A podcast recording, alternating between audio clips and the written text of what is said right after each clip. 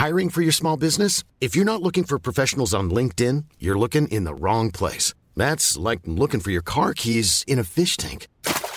LinkedIn helps you hire professionals you can't find anywhere else, even those who aren't actively searching for a new job but might be open to the perfect role. In a given month, over 70% of LinkedIn users don't even visit other leading job sites. So start looking in the right place. With LinkedIn, you can hire professionals like a professional. Post your free job on linkedin.com slash people today. Inicia las noticias de la tarde con Jesús Martín Mendoza en Heraldo Radio.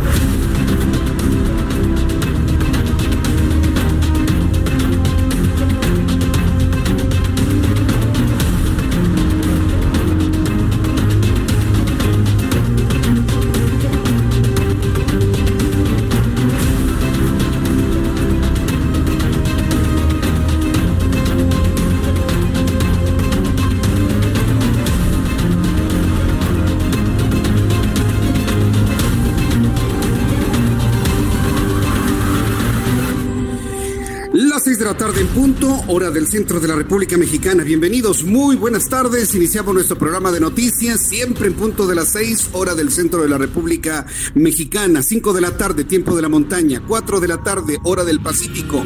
Bienvenidos, me da mucho gusto saludarle al Heraldo Radio. Yo soy Jesús Martín Mendoza, que como todas las tardes le acompaño con lo más destacado de la información.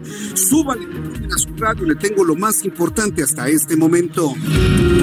En primer lugar, quiero informarle que en medio de la pandemia por COVID-19, la directora gerente del Fondo Monetario Internacional, Cristalina Georgieva, afirmó que esta crisis sanitaria ya llevó a la economía mundial a una recesión.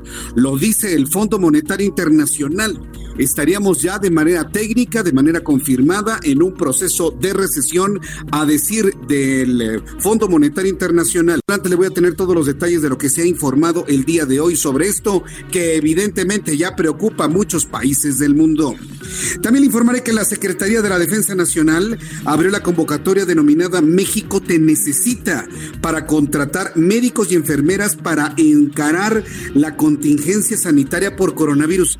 Y es que quiero decirle algo que me parece que es muy importante y muy significativo.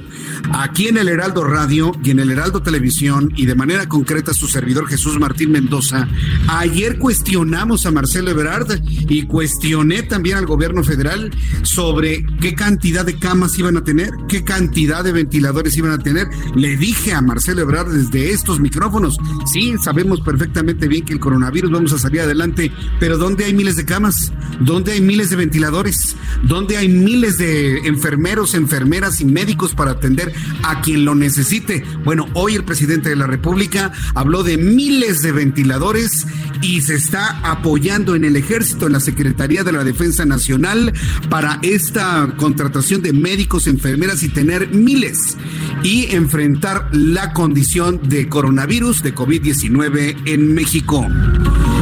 Mientras tanto, también le informo que el presidente de la República, Andrés Manuel López Obrador, aseguró que el presidente de la Coparmex, Gustavo de Hoyos, de todos los días ataca a su gobierno como un sector del Partido Acción Nacional. Vamos a escuchar de qué manera, en plena crisis de coronavirus, el presidente de este país sigue dividiendo.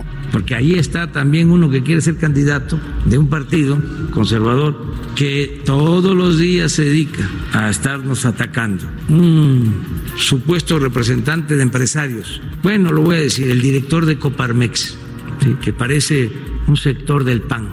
Quiere ser candidato y todos los días es atacarnos.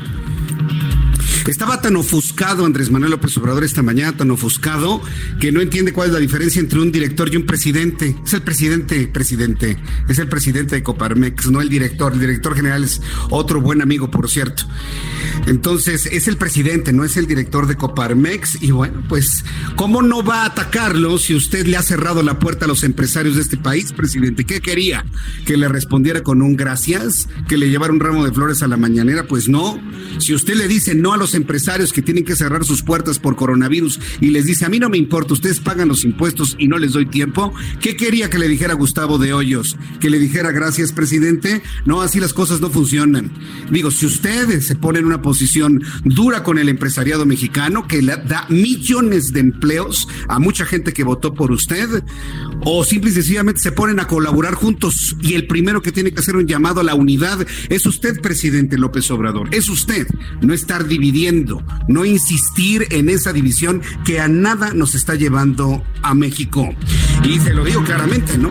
La Comisión Especial del Senado de la República solicitará la comparecencia del titular de la Secretaría de Comunicaciones y Transportes, Javier Jiménez Espriu, para que explique cómo es que se llegó a la conclusión de que el helicóptero en el que murió Marta Erika Alonso y su esposo Rafael Moreno Valle se cayó por una falla técnica. Hoy se dio a conocer entre los humos del coronavirus, entre los humos del COVID-19, se da a conocer la resolución final de la muerte de la gobernadora de Puebla y su esposo. Ahora resulta que eran dos tornillos que se zafaron. Vamos a escuchar lo que dijo el secretario de Comunicaciones y Transportes esta mañana. ¿Cuál es entonces lo que llaman la causa probable del accidente? La pérdida del control del helicóptero debido a, a un alabeo repentino hacia la izquierda que no fue recuperado por el piloto al mando, tiene una fracción de tiempo, tres segundos nada más, provocando que el helicóptero se invirtiera en vuelo e impactara con esa configuración contra el terreno. ¿Están confiándose que con el coronavirus el asunto se va a olvidar? Pues no. Lo dijimos en televisión y lo digo también en radio. Nada más dejen que pase la crisis del coronavirus. Nada más dejen que pase la crisis del coronavirus y vamos a retomar este tema. Yo creo que nadie podría dar por bueno esto. Entre tanto, no escuchemos la conversación de las cajas negras grabadas entre Roberto Cope, el piloto de la aeronave, y la torre de control. Hasta que no conozcamos la conversación y visualmente todos los datos de la caja negra, no podemos dar esto por bueno. Así que nada más espérense que termine el coronavirus y después vamos a revivir el tema de la muerte de Marta Erika Alonso y Rafael Moreno Valle. También informaré que la Embajada de México en Perú eh, informó que este viernes saldrán tres vuelos humanitarios para traer a México a los connacionales que quedaron varados en su país luego de surgir la crisis por coronavirus COVID-19. También le informaré que José Merino, titular de la Agencia Titular de la Innovación Pública, informó que tan solo en 10 días por medio del sistema SMS han recibido 7 millones de mensajes de texto para detectar posibles contagios de coronavirus en la Ciudad de México. Así lo explicó el propio José Merino. Eh, hoy justo cumplimos 10 días, se lanzó el martes 17 hemos eh, recibido y enviado un total de 4.7 millones de mensajes de texto. Ustedes recordarán, eh, el gobierno de la ciudad hizo una adquisición eh, para 20 millones, entonces nos hemos gastado una cuarta parte de esto, pero como mencionó la jefa de gobierno, las compañías operadoras de telefonía celular pues ya se comprometieron a que todos los mensajes al 51 515 sean por completo gratuitos. 178 mil personas de la ciudad, no solo de la ciudad, pero mayoritariamente de la ciudad han usado este servicio. Bien, pues esto fue lo que comentó el propio José Merino. En las noticias internacionales, quiero decir que el presidente de los Estados Unidos, Donald Trump, aprobó este viernes el paquete de estímulo económico más grande de la historia en los Estados Unidos. Dos millones de millones, doscientos mil millones de dólares, que en términos estadounidenses son 2.2 trillones de dólares que serán destinados a los estados y al rescate de las industrias afectadas por la crisis causada por el avance del coronavirus. Vamos a escuchar lo que dijo el presidente de Estados Unidos, Don. It's the biggest ever, ever approved in Congress, 6.2 billion, 6.2 trillion dollars. So, you know, we used to get used to the billion. It used to be a million, then it was billion, now it's trillion. And uh, it's going to go a long way. It's going to make a lot of people very happy.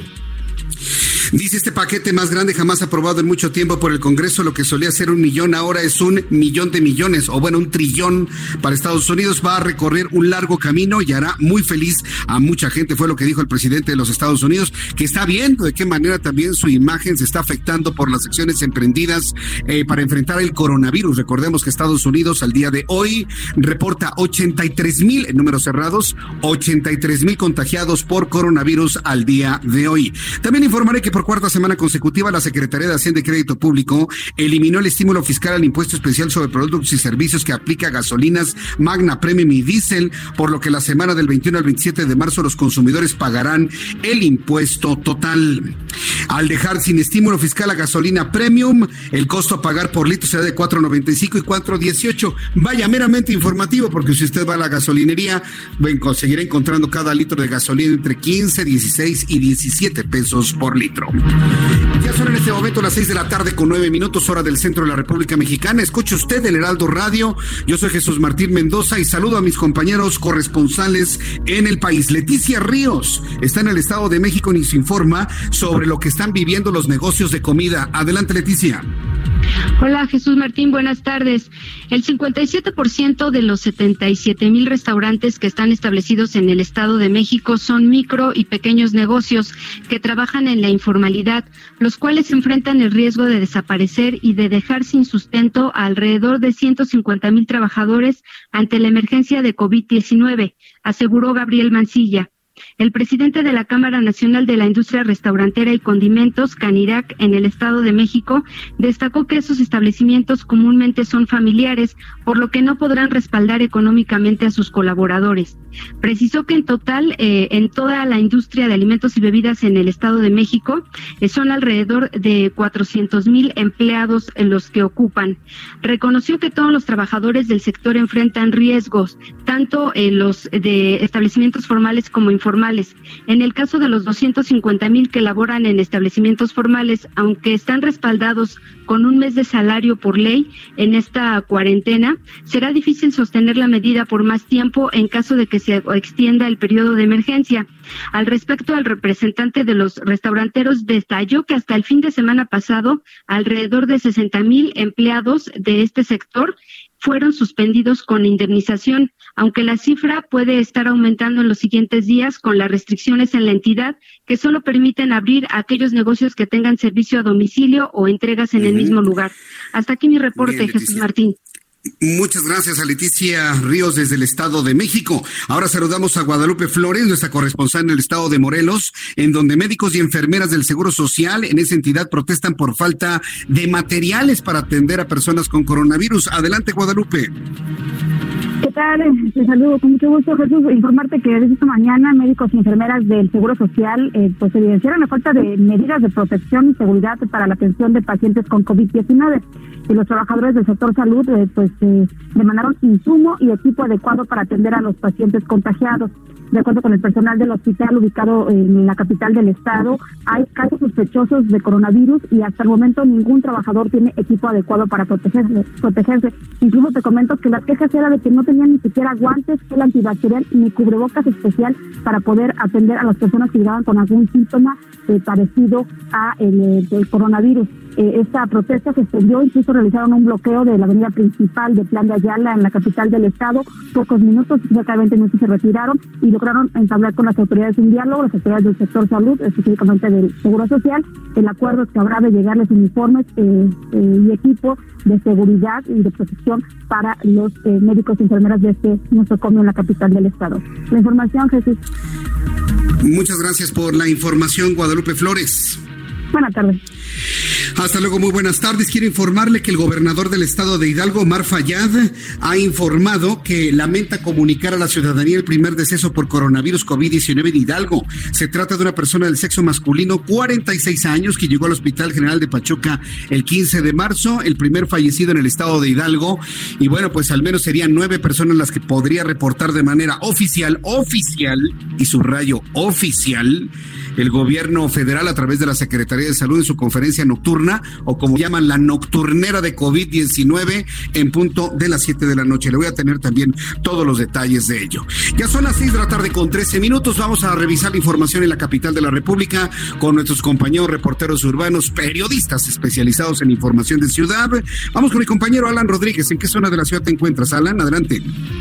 Jesús Martín, muy buenas tardes. Se registró un robo en pandilla en el centro joyero de la calle Palma número 5 en el primer cuadro de la capital. En este lugar ingresaron al menos 20 sujetos con el rostro cubierto con camisas, telas oscuras y también con cubrebocas, los cuales rompieron la vitrina de ocho establecimientos dedicados a la venta de artículos de oro. Los ladrones saquearon varias piezas de esta joyería y en muy pocos minutos emprendieron la fuga.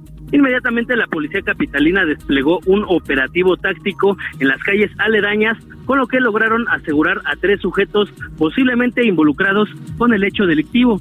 Los detenidos fueron presentados ante el Ministerio Público número 2 de la Alcaldía de Cuauhtémoc, donde se definirá su situación jurídica. Ante el temor de más, más saqueos de este tipo, fueron varios los negocios que bajaron la cortina este día y la policía reforzó la vigilancia de la zona. Ya por último, Jesús Martín, informarte que los detenidos, los, los asegurados por la policía capitalina, se trató de tres menores de edad, los cuales entre sus pertenencias portaban también un arma de fuego. Es la información que tenemos. Muchas gracias por la información, Alan Rodríguez. Estamos al pendiente. Hasta luego. Esto sucede en el centro de la Ciudad de México. Raterazos, raterazos. Ah, pero ¿qué tal sus derechos humanos de estos raterazos? Ay, no, Jesús Martín, son presuntos porque todavía no sabemos si ellos fueron los que robaron o se les metió un alma impura en su cuerpo y eso los obligó a robar. No, son inocentes hasta que se demuestre lo contrario. No, pues sí, raterazos protegidos por derechos humanos. A ver qué van a hacer con ese fenómeno aquí en la Ciudad de México. Gerardo Rodríguez, eh, perdón, Gerardo Galicia. Gerardo Galicia nos tiene más información de vialidad en otro punto de la ciudad. Mi querido Gerardo Galicia, adelante, te escuchamos. Así es, Jesús Martín, excelente tarde y tenemos información para nuestros amigos que van a utilizar la calzada Ermita Iztapalapa. Ya tenemos bastante afectada la circulación para nuestros amigos que dejan atrás Churubusco y se dirigen hacia la zona de la Viga. Justo llegando a este último punto, Jesús Martín, tuvimos una riña, participaron más de cinco personas, fue una riña al parecer por incidente de tránsito.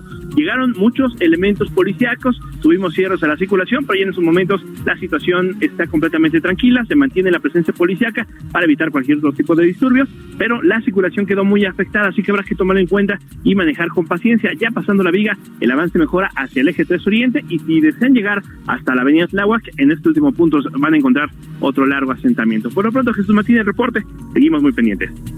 Muchas gracias por la información, Gerardo Galicia. Hasta luego.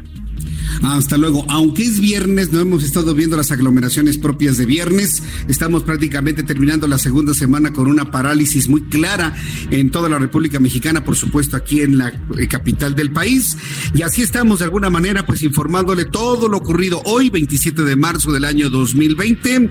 Vamos a revisar lo que sucedía un día como hoy en México. Abra Marreola. Esto es un día como hoy en México.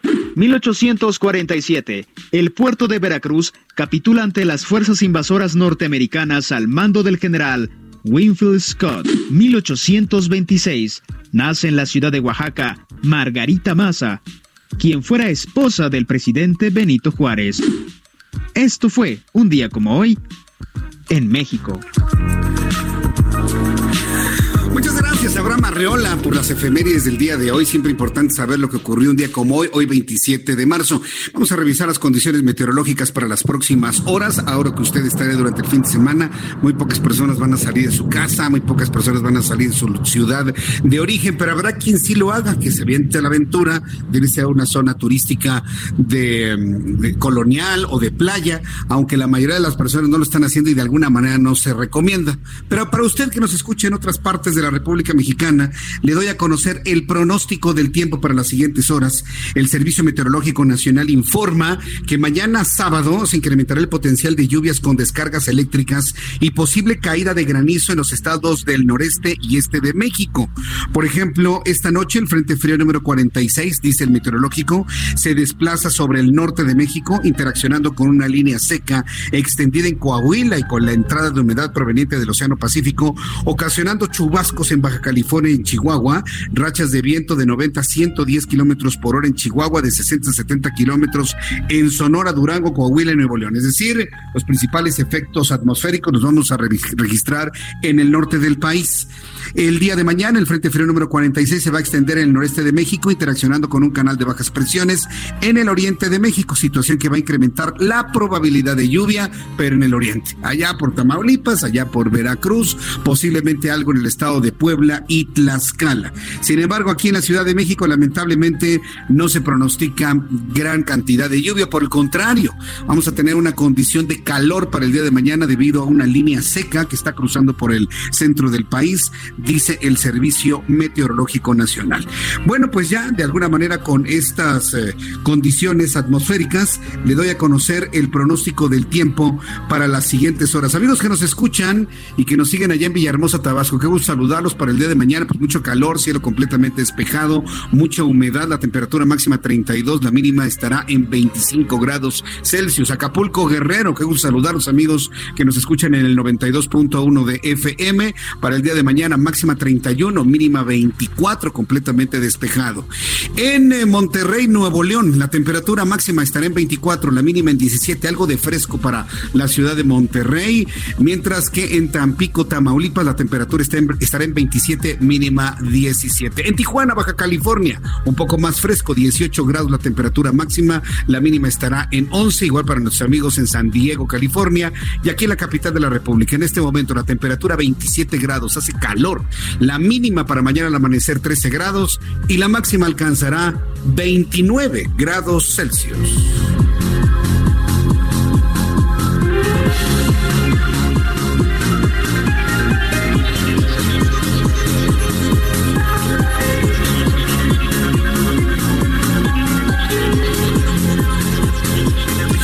Ya son en este momento las 6 de la tarde con B. Bueno, pues vamos a, vamos a revisar un poco de la información. Vamos a, revisar algo de la información que se genera a esta hora de la tarde aquí en el Heraldo Radio. Le recuerdo que soy Jesús Martín Mendoza en el Heraldo Radio en toda la República Mexicana. La Secretaría de Relaciones Exteriores, encabezada por Marcelo Ebrard, apoya las labores para conseguir equipo médico necesario para encarar la pandemia de coronavirus. Esto, desde mi punto de vista, es una respuesta muy clara a lo que señalamos ayer. Tanto en televisión como en radio señalamos de que el problema no es eh, el coronavirus per se, sino ¿Cuántas personas van a requerir atención médica? El 90% se van a recuperar, se van a ir a su casa sin mayor problema, pero van a requerir una cama de hospital. Señores, tenemos miles de camas, tenemos miles de ventiladores, tenemos miles de enfermeras, miles de enfermeros, miles de dosis médicas, tenemos miles de todo. Bueno, pues hoy me parece que es muy importante que el gobierno federal dé a conocer que están trabajando para tener miles de cosas de lo necesario. De acuerdo con el presidente de la República, Andrés Manuel López Obrador, todo el personal de la Cancillería, incluidos embajadores, trabajadores de los consulados en otros países, trabajan en conseguir el equipo médico especializado para los casos que se puedan presentar. Esto lo dijo esta mañana el presidente de la República. Habló de que ya se están consiguiendo con un pedido especial a China miles de ventiladores, al menos cinco mil ventiladores, dijo esta mañana. ¿Qué es un ventilador? Es un equipo que ayuda a la respiración. Hay que recordar que el coronavirus, el COVID-19 como enfermedad, como se aloja en pulmones y afecta precisamente el intercambio gaseoso debido a la inflamación que provoca en alveolos pulmonares, bueno, pues se requiere un apoyo en la respiración para la oxigenación eh, del cuerpo, para la oxigenación de la persona. Esos ventiladores tienen finalmente esa, esa finalidad de evitar que las personas mueran por asfixia o que sufran por asfixia. Entonces es un equipo fundamental. Entre tanto, se atiende a la persona y se va recuperando de este cuadro de coronavirus. Mientras tanto, la Secretaría de la Defensa Nacional abrió la convocatoria denominada México te necesita, en donde se contratarán médicos y enfermeras, tanto generales como especialistas especializados para que apoyen en la contingencia sanitaria por coronavirus. La dependencia indicó que la convocatoria está dirigida a civiles y militares retirados en diversos estados de la República Mexicana. También la Secretaría de la Defensa Nacional señaló que también convoca a personas interesadas en apoyar como personal administrativo y de servicios generales. Es decir, hoy en la mañana el gobierno federal anunció el conseguir todo lo necesario, los miles de cosas necesarias que señalamos aquí para poder atender a las miles de personas que van a requerir una atención específica en algún momento. Más adelante, en punto de las siete, como usted lo sabe, nos vamos a enlazar hasta el Palacio de, eh, Nacional, en el Salón eh, Tesorería, para conocer la conferencia vespertina nocturna y que se nos dé a conocer la actualización de personas que están infectadas por coronavirus y también las que requieren hospitalización, por supuesto. Durante la conferencia matutina, el presidente de la República, Andrés Manuel López Obrador, afirmó que hoy en día el coronavirus no se ha desbordado en México, tal como sucede en otros países de Europa o en los Estados Unidos que aquí no está desbordado. El presidente de la República aseguró que la contingencia está controlada, aunque precisó que siguen las recomendaciones hechas por especialistas en la materia. Inclusive en algún momento aseguró que hay una exageración por parte de los medios de comunicación de lo que se vive. Qué ganas de negar las realidades de este presidente. Vamos a escuchar lo que dijo esta mañana. Hasta ahora eh, hay una situación controlada no eh, hay ningún desbordamiento del coronavirus. Es de acuerdo a lo que los técnicos, los médicos, los especialistas están previendo. Y esto eh, obedece a las medidas que se han aplicado. Hay que reconocer que ya se han aplicado, y aquí está hablando de cosas que aplica el presidente de la República, en conseguir miles de cosas, miles de camas, miles de enfermeros, miles de seres humanos y miles de ventiladores para atender a las personas. Pero aquí la pregunta, presidente, ¿están midiendo correctamente el coronavirus? Sigue siendo la pregunta. ¿Siguen haciendo las pruebas necesarias, correspondientes para tener una cifra clara, correcta y verdadera de cuántas personas tienen coronavirus y que no se estén muriendo por neumonías atípicas? Usted se va a los hospitales, ¿de qué murieron las personas? De neumonía, pero por coronavirus no, no. No, neumonía típica, neumonía. Ah, sí, pero provocada por qué? Ah, no, pues es que ya murió la persona. Ah, pues sí. Entonces, lo que se requiere es que nos den cifras certeras tomando en cuenta la cantidad de pruebas que se están haciendo en la República Mexicana. Pruebas verdaderas, aunque nos diga Hugo López Gatel que hay 2.900 en cada entidad de la República, no se ve. En este momento hay personas que están, tienen días esperando un resultado de coronavirus y todavía no les pueden decir. ¿Realmente todas las personas que mueren por neumonía fue por otras causas y no por coronavirus? Es pregunta, ¿eh? Es pregunta. Y no porque estemos deseando que el asunto esté desbordado. Lo único que queremos es la verdad. Es inverosímil que mientras nuestro principal socio comercial y turístico y de viajes, que es Estados Unidos, que tiene 83 mil contagiados, ¿sabe cuánta gente va a Nueva York y fue a Nueva York en las últimas semanas? Mientras allá tienen 83 mil, aquí nos rebasamos los 600 me suena totalmente inverosímil por la forma en la que ha crecido en Estados Unidos y por la forma en la que no ha crecido en México. ¿Cómo se sabe cuántas personas hay infectadas de coronavirus? Con pruebas pruebas y más pruebas. ¿Para qué sirve? Pues para aislar a las personas. Sí sirve, señor Hugo López Gatel. Claro que sirve y no nos diga de que no sirve porque no hay un antiviral, sirve para aislar a las personas con coronavirus y que no contagien el virus a otras personas. Esto es importante decirlo y señalarlo. Bueno, pues esto fue lo que comentó el presidente de la República el día de hoy. Más adelante, aquí en el Heraldo Radio, le informaré que el Consejo General del INE aprobó la realización de sesiones virtuales como medida preventiva para evitar el contagio de coronavirus.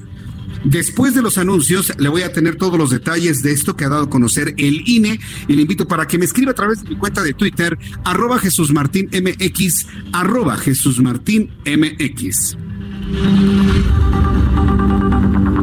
Escuchas a Jesús Martín Mendoza con las noticias de la tarde por Heraldo Radio, una estación de Heraldo Media Group. Escucha las noticias de la tarde con Jesús Martín Mendoza. Regresamos.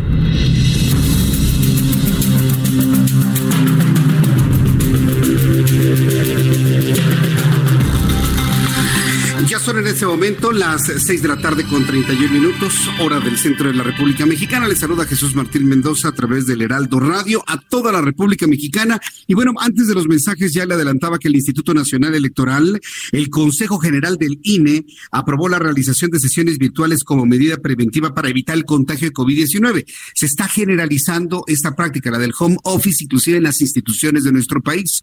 Hay que recordar que desde ayer el gobierno federal indicó que ya no habrá trabajo por parte de las secretarías de Estado o las oficinas del gobierno que no sean completamente esenciales. En el caso de una institución ciudadana, como es el Instituto Nacional Electoral, la medida fue aplaudida por los representantes de los partidos políticos, que bueno, ya no tendrán que ir a las sesiones directamente a las oficinas que están allá en Periférico y Viaducto Tlalpan, sino que lo harán de manera virtual. En más eh, informaciones que han surgido de la conferencia matutina del día de hoy, insisto, no soy muy afecto en retomar la conferencia matutina de López Obrador y a estas alturas de la tarde, pero pues hay que ver que de alguna manera, pues López Obrador mantiene una posición de división y de confrontación en lugar de unidad. Y vuelvo a insistir, presidente, aguántese. Usted es el presidente de todos los mexicanos, no nada más de los 30 millones que votaron por usted.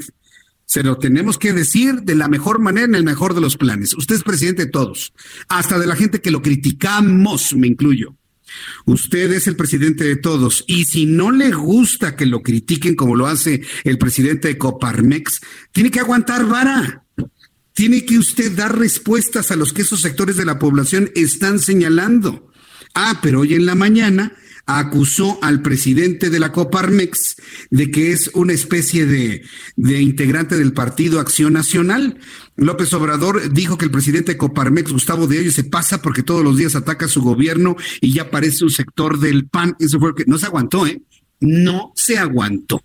Y pues un presidente tiene que aguantar, tiene que aguantar todo lo que sea necesario. El mandatero dijo que hoy al iniciar una gira de trabajo en Bahía de Banderas y Tijuana, no quiere a nadie en el aeropuerto y que vayan a recibirlo será porque le enviaron sus adversarios políticos. Vamos a escuchar lo que dijo esta mañana el presidente de la República, bastante ofuscado que hasta se equivoca de que no es, no es el presidente de Coparmex, sino le dice director. Vamos a escucharlo. Ahí me encuentro yo, en los que sí tenemos una función básica. Yo no me puedo poner en cuarentena, no me puedo aislar, como también los médicos, como también entonces la Guardia Nacional. Bueno, pues esto fue lo que dijo el presidente de la República en cuanto a que él no va a parar su trabajo. Orlando, a ver si me puedes recuperar el primer audio del presidente, en donde habla precisamente de Gustavo Dios de la Coparmex. Esto en cuanto a que él no puede parar su trabajo, que porque pues, es una actividad necesaria y demás, pero sobre el presidente Coparmex dijo esto. Es Porque ahí está también uno que quiere ser candidato de un partido conservador que todos los días se dedica a estarnos atacando. Un supuesto representante de empresarios. Bueno, lo voy a decir, el director de Coparmex, que parece un sector del PAN. Quiere ser candidato y todos los días es atacarnos un supuesto líder de, de, de, supuesto, es uno de los líderes más conocidos en el empresariado mexicano, al igual que Carlos Sandoval del Consejo Coordinador Empresarial, presidente. Es, es, un, es un hombre muy mediático, muy conocido en toda la República Mexicana y reconocido por los empresarios en toda la República. No es supuesto, ¿eh? Por lo tanto, él tiene una capacidad de convocatoria muy importante. Yo creo Tómemelo como consejo, presidente López Obrador. Usted no debería pelearse con él. Al contrario, debería acercarse y hacerlo su aliado. Yo sé lo que le digo, ¿eh? Yo sé lo que debería usted acercarse a él y hacerlo su aliado. Lo que le comenta y lo que le dice no es de Oquis. Son cosas que necesita el empresariado mexicano y debería hacerle un poquito más de caso. Es un consejo que le damos por aquí a ver si alguien se lo pasa en un papelito al presidente de la República. Hágase de aliados, no, no se haga de enemigos, aunque diga que no los tiene, usted mismo se los busca. Hágalo aliado, acérquese al presidente de la Coparmex, se acercó el presidente del Consejo Coordinador Empresarial, apoya a las empresas, déles tiempo para pagar impuestos. Ellos le dan trabajo a millones de personas que votaron por usted.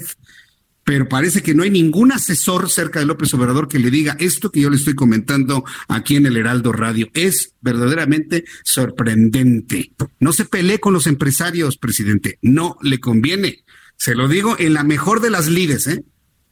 No le conviene pelearse con los empresarios de México. Este viernes la Embajada Mexicana en Perú informó que saldrán tres vuelos humanitarios, saldrán tres vuelos humanitarios para traer de vuelta a México a los connacionales que quedaron varados en el país sudamericano luego de surgir la crisis por el coronavirus COVID-19. El primer vuelo saldrá este viernes y tendrá acceso a él a todos los grupos vulnerables y familias con niños. El segundo y el tercer vuelo saldrá el 28 de marzo con el resto de las personas que deseen regresar al territorio mexicano. Nos cayó este problema del coronavirus cuando había una gran cantidad de mexicanos fuera del territorio nacional. Y es importante que todo el mundo regrese. Hasta el propio presidente de los Estados Unidos le pidió a los estadounidenses que se encuentran fuera de su país que lo hagan lo antes posible si no quieren quedarse varados en otras partes del mundo. Y esto, bueno, evidentemente lo dijo en esta semana que está concluyendo el presidente de los Estados Unidos y eso pues ya nos habla de alguna serie de acciones mucho más restrictivas a los vuelos de ingreso al territorio de los Estados Unidos y no es para menos. Le vuelvo a actualizar la cantidad de personas contagiadas por coronavirus en Estados Unidos, 83 mil, en Italia 79 mil. Ya Estados Unidos rebasó a Italia en la cantidad de infectados o transmitidos con coronavirus. De ahí la importancia de tomar en cuenta estas acciones que se están haciendo en otras partes del mundo. Todo esto nos va a traer en consecuencia una parálisis económica mundial totalmente mundial. Y hoy el Fondo Monetario Internacional aseguró que está claro que la economía mundial ha entrado en recesión igual o peor que la recesión vivida en el año 2008. ¿Alguien recuerda? ¿Alguien vivió, sufrió la crisis económica mundial del año 2008 generada en los Estados Unidos por estas eh, distorsiones económicas generadas por el problema inmobiliario en los Estados Unidos? ¿Se acuerda? 2008-2009. Bueno, pues eh, Cristalina Georgieva, quien es la presidenta del Fondo Monetario Internacional, dijo que en especial el impacto lo van a vivir las economías emergentes y para las que cifró necesidades financieras que alcanzarán los dos millones de millones quinientos mil millones de dólares. Es decir, mucho más dinero que el que Donald Trump puso en la mesa para enfrentar la crisis de coronavirus allá en los Estados Unidos. En ese sentido, el Fondo Monetario Internacional indicó que 80 países han solicitado ya asistencia a la institución financiera. Sin embargo, el presidente de la República, Andrés Manuel López Obrador, señaló que no pedirá crédito para salir de la crisis del COVID-19. El Fondo Monetario Internacional, entonces, dice que 80 países han pedido asistencia financiera. En México no se va a pedir ningún crédito ha insistido Andrés Manuel López Obrador. Pues que use los ahorros. Dice que tiene 400 mil millones de pesos. Yo pregunto, ¿dónde están? Yo quisiera ver las cuentas, los balances, los documentos de Hacienda, donde digan, mire, no hemos ejercido tanto dinero y verlas, no nada más de, boca. Queremos ver documentos, queremos ver constancia de efectivamente este gobierno ha ahorrado lo que otros se gastaban en otro tipo de lujos. Es importante también como sociedad pedirle a nuestro administrador que nos diga, a ver, ¿en dónde están los ahorros que tú dices que tenemos? A ver, vamos a verlos porque los vamos a usar para el coronavirus. A ver, muéstrame, papelito habla, papelito habla. Yo creo que esa es una petición, es una petición que desde el punto de vista de transparencia deberíamos empezar a hacer todos, a preguntar al gobierno, ah, sí ahorraste mucho, ¿dónde está? Quiero ver, quiero ver la cuenta, quiero ver el fondo, quiero ver el documento, que, los, ¿dónde está el dinero? ¿Dónde está el dinero que se está ahorrando? Ya que le van a cobrar a los empresarios puntualmente 31 de marzo, último día para pagar impuestos de las personas morales, 30 de abril, personas físicas. Bueno, pues los que estamos interesados en que se ahorre, queremos ver papelito, documento, ¿dónde están los ahorros? Porque es dinero de los mexicanos, no es dinero del gobierno, es dinero de los mexicanos. ¿Dónde están los ahorros? Inclusive yo creo que esa exigencia deberían hacerlo los 30 millones de personas que votaron por el señor López Obrador. Decir, a ver, presidente, pues lo pusimos a usted para que se ahorre. ¿Dónde está el dinero? ¿Dónde está la lana? Si ya no van a pedir préstamos al Fondo Monetario Internacional, bueno, pues va a que ver dónde están los ahorros, porque dice el dicho mexicano, la, eh, eh, el conocimiento popular, la sabiduría popular dice que los bienes sirven para Exactamente para mitigar los males. Bueno, pues este es el momento de usar esos bienes y queremos saber todos en dónde están, por supuesto. Hablando del bien y del mal, hablando del bien y del mal, y antes de darle la información que se ha generado el Senado de la República, quiero informarle que hoy ocurrió un acontecimiento desde el punto de vista de fe, desde el punto de vista religioso histórico, o no lo habíamos visto. Bueno, pues mire, para las personas que somos conscientes desde que, desde Pablo VI, por ejemplo, yo era un niño cuando Pablo VI era papa de la Iglesia Católica, que vivimos ese año del 78 como el año de los tres papas, Pablo VI, Juan Pablo I, Juan Pablo II, desde que somos conscientes del pontificado de Pablo VI, de Juan Pablo I, sus 33 días, de Juan Pablo II, de Benedicto XVI y ahora de Francisco, yo no recuerdo una bendición urbi et orbe como la que se dio el día de hoy en punto de las 11 de la mañana desde la Basílica de San Pedro. En punto de las 11 de la mañana, tiempo del centro de México, 6 de la tarde, tiempo de Roma, el Papa Francisco expuso al Santísimo para los que son eh, eh, fieles de la Iglesia Católica, saben la importancia de exhibir al Santísimo en las puertas de la Basílica de San Pedro hacia todo el mundo, luego de pronunciar un mensaje para la ciudad y para el mundo, urbi et orbe, en un espíritu y en una idea de implorar por Dios para que nos ayude con eh, enfrentar esta situación del coronavirus y que nos envíe de alguna manera el, el conforte de espíritu, la fuerza necesaria para salir adelante de esta crisis que nos han puesto en la vida.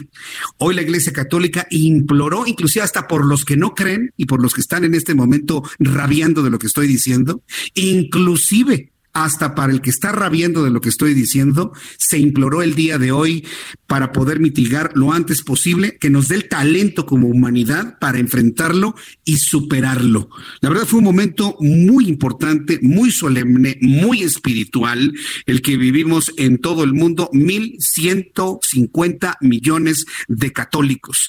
Si usted quiere volverlo a ver, yo le invito a que entre a nuestra página del Heraldo de México, en nuestra página de, de, Twitter, por ejemplo, tenemos grabada la transmisión que ocurrió a las 11 de la mañana y usted la puede buscar y encontrarla. Puede también buscar en YouTube el canal de televisión de Vaticano Televisión en Vivo. Ahí va a encontrar usted la transmisión y si recorre usted la transmisión, la va a encontrar a las 11 de la mañana. Vale la pena verla. Me parece que fue un acontecimiento histórico muy importante que vale la pena elevarlo a los niveles de la noticia. ¿Sabe lo que se hizo el día de hoy? Se expuso a un Cristo a un Cristo que fue confeccionado en el año 1400 y que en 1522 recorrió las calles de Roma para enfrentar la peste que se vivía en ese entonces. Ese mismo Cristo en el cual oró hoy el Papa Francisco fue expuesto ante los medios de comunicación y utilizando la tecnología al mundo entero en un recuerdo de lo que sucedía en el año 1522 y que ese Cristo se le eh, atribuye la sanación del pueblo romano en 1522. Fue un momento plagado de signos muy interesantes, históricos. Por eso me parece que más allá de la fe, vale la pena ver este documento para poder tomar nota de todo lo histórico trascendente que tiene esto, si tomamos en cuenta que la Iglesia Católica sin duda alguna es una institución muy importante a nivel mundial. Eso sucedió el día de hoy a las 11 de la mañana. Si no lo vivió, no se preocupe, revíselo a través de estas plataformas que yo le he comentado. La bendición Urbi Orbe dio para la Iglesia Católica y para los feligreses indulgencias plenarias. Y yo estoy seguro que si usted lo vuelve a ver, de manera repetida con toda la fe, puede tener esa bendición y esa indulgencia plenaria. La verdad, las cosas que vale la pena aprovechar la tecnología para ser testigos de algo, sin duda, histórico. Mientras tanto, aquí en nuestro país, la Comisión Especial del Senado de la República solicitará la comparecencia del titular de la Secretaría de Comunicaciones y Transportes, Javier Jiménez Esprió, para que explique cómo se llegó a la conclusión de la falla técnica y de mantenimiento que provocó el accidente aéreo donde murió la entonces gobernadora de Puebla, Martérica Alonso, y, el, y su esposo Rafael Moreno Valle el 24 de diciembre de 2010. A mí al personal me sorprendió mucho me sorprendió bastante que el gobierno de México haya aprovechado el momento más álgido del coronavirus para dar a conocer un documento tan importante y apostarle a que se pierda en el olvido del coronavirus. Yo no lo voy a olvidar, nosotros no lo vamos a olvidar. Nada más deje que pase esta contingencia para poder hacer las investigaciones, las entrevistas necesarias, porque si lo hacemos en este momento, se va, se va a perder en la urgencia del coronavirus. Nada más deje que salgamos de coronavirus, nada más deje que salgamos de coronavirus. Vamos a retomar este dictamen porque ahora resulta que Marta Erika Alonso, Rafael Moreno Valle, Roberto Cope y dos personas más a bordo de ese helicóptero se mataron por culpa de dos tornillos. Por culpa de dos tornillos. Habrá quien lo acepte, porque las cosas se descomponen, definitivamente. Habrá quien no lo acepte. Pero lo que sí aclaró Javier Jiménez Espriu es que no hubo desprendimiento de materiales, que no hubo explosión de ningún tipo de artefacto. Es decir, descartó que alguien haya tirado el helicóptero para matar a la gobernadora y permitir que el señor Barbosa accediera al gobierno de Puebla. Así de claro. Lo descartaron por completo. No hay juego sucio, según lo que se informó el día de hoy. Y sus opiniones sobre ello, pues las estoy recibiendo a través de mi cuenta de Twitter, arroba Jesús Martín MX, a través de mi cuenta de YouTube, Jesús Martín MX en YouTube, en donde estamos transmitiendo y tenemos una charla con nuestros amigos que nos están escribiendo en estos momentos. ¿Tienes el audio de Javier Jiménez Esprío, Orlando? Lo, lo pasamos al principio, lo tenemos. Vamos a escuchar lo que comentó así brevemente Javier Jiménez Espriu esta mañana durante la conferencia matutina. ¿Cuál es entonces lo que llaman la causa probable del accidente? La pérdida del control del helicóptero debido a, a un aladeo repentino hacia la izquierda que no fue recuperado por el piloto al mando, tiene una fracción de tiempo, tres segundos nada más, provocando que el helicóptero se invirtiera en vuelo e impactara con esa configuración contra el terreno. Esto fue lo que comentó Javier Jiménez Espriu, el secretario de Comunicaciones y Transportes. Hubo la falla técnica, que ya se habían detectado fallas técnicas en el pasado y que entonces hubo un viraje hacia la izquierda del helicóptero, se volteó y cayó volteado. Cayó con las aspas hacia el suelo. Esto es lo que finalmente ya se ha determinado sobre en esta investigación, que insisto, me sorprende que lo hayan hecho en el momento en que estamos muy entretenidos con el asunto del coronavirus y este problema de salud pública. Pero vuelvo a insistir, espérense tantito. Nada más dije que pase el coronavirus y será uno de los primeros asuntos que retomemos una vez que pasemos de esta crisis. Bien, vamos a entrar en comunicación con Claudia Rivera Vivanco. Súbale el volumen a su radio. Claudia Rivera Vivanco es alcaldesa de la ciudad de Puebla, a quien yo le agradezco mucho estos minutos de comunicación con el auditorio del Heraldo Radio. Estimada alcaldesa Claudia Rivera Vivanco, bienvenido. Me da gusto saludarla. ¿Cómo estás? ¿Qué tal? Jesús Martín, un gusto estar aquí contigo, con el auditorio compartiendo. ¿Qué, ¿Qué problema hay con el gobernador de Puebla, Luis Miguel Barbosa? ¿Qué problema ha tenido usted? Bueno, sin duda, yo estoy convencida de que ahorita la prioridad que tenemos todos, tanto la ciudadanía como quienes somos autoridades locales, estatales o federales, es estar a la altura de la situación para atender la contingencia de la manera más oportuna y con todas las estrategias en materia de prevención. Sin embargo, bueno, pues desafortunadamente ha habido una serie de situaciones que fuera de lo que debe de ser nuestra prioridad han desatado y están en función de algunos nombramientos fuera de lo constitucional, eh, es decir, violentando un tanto la autonomía del municipio de Puebla, pero principalmente la imposición o el intento de querer imponer algunos perfiles que que están relacionados con algunos con algunos perfiles que están en procesos de investigación. Ahora, eh, eh, ¿por qué mencionan algunas versiones periodísticas que usted ha acusado una especie de acoso político por parte del gobernador Barbosa? ¿Qué, relación hay en lo que me ha planteado y esto que se ha publicado sobre un acoso en contra de su trabajo como alcaldesa? Eh, mire, en todo momento nosotros hemos buscado hacer un trabajo de manera coordinada en todas las acciones de gobierno, tanto con el Estado como con la Federación el gobernador eh, ingresó, lleva meses en el encargo y han habido recientemente algunas eh, discordancias, sobre todo con los perfiles que en materia de seguridad han generado en años anteriores conflictos o desgaste de la seguridad y la paz en el estado de Puebla.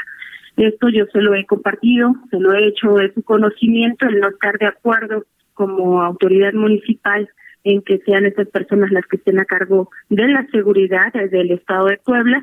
Y bueno, esto ha generado una serie de, de malestar o de inconformidad por parte del señor gobernador. Él planteó un decreto donde él puede y, quiere asumir el control de las fuerzas, eh, generando instrucción directa a la Secretaría de Seguridad Ciudadana del municipio. Esto se puede realizar y yo he estado de acuerdo en esta dinámica. Sin embargo, lo que él también ha mencionado o ha generado una controversia, una polémica, es que él pueda nombrar o remover a quien sea la titular o el titular de esta misma Secretaría de Seguridad Ciudadana del municipio de Puebla. Eso debe hacerse, esto es inconstitucional y esto ha generado o ha desprendido una serie de señalamientos de hostigamiento, quizás de, de amenazas cuando él plantea que hay eh, carpetas de investigación, que él conoce quiénes son los criminales y termina criminalizando sin tener las facultades como una fiscalía, como un ministerio público, que eso compete a otra institución que debe en todo momento garantizar su autonomía. Ahora, eh, quiero entender que entonces el señor Barbosa Huerta, gobernador de Puebla, por el hecho de ser morena y que usted también pertenece a ese mismo partido, siente que puede tomar el control de una ciudad gobernada por su...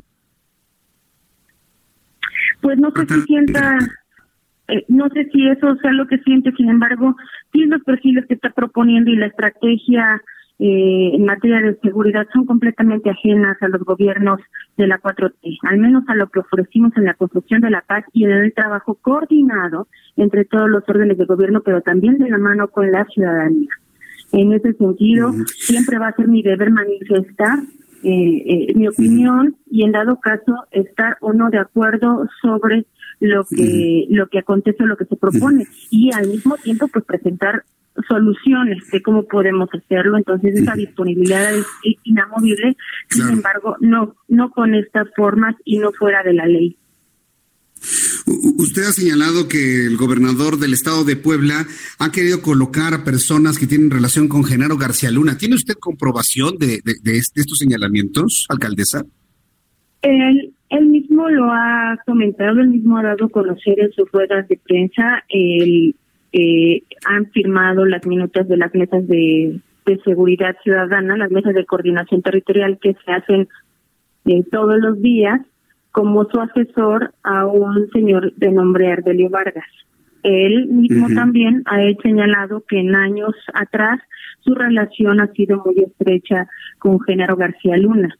Él fue secretario, eh, este señor ya fue secretario también de eh, la Secretaría de Seguridad Pública del Gobierno del Estado en tiempo de Moreno Valle, de Rafael Moreno Valle, y fueron justamente en esos periodos, en esos tiempos donde se aumentó el robo de hidrocarburos, donde se aumentó mucho mucha de la práctica delictiva que es completamente ajena a los principios que hoy estamos combatiendo como proyecto de nación y que eh, lo digo con, con toda la prudencia que me corresponde, porque lo, lo tendrá que juzgar la instancia correspondiente. Sin embargo, la relación o la cercanía de lo que sucedió en los años en los que estas personas estuvieron al cargo fueron desastrosos para el Estado de Puebla.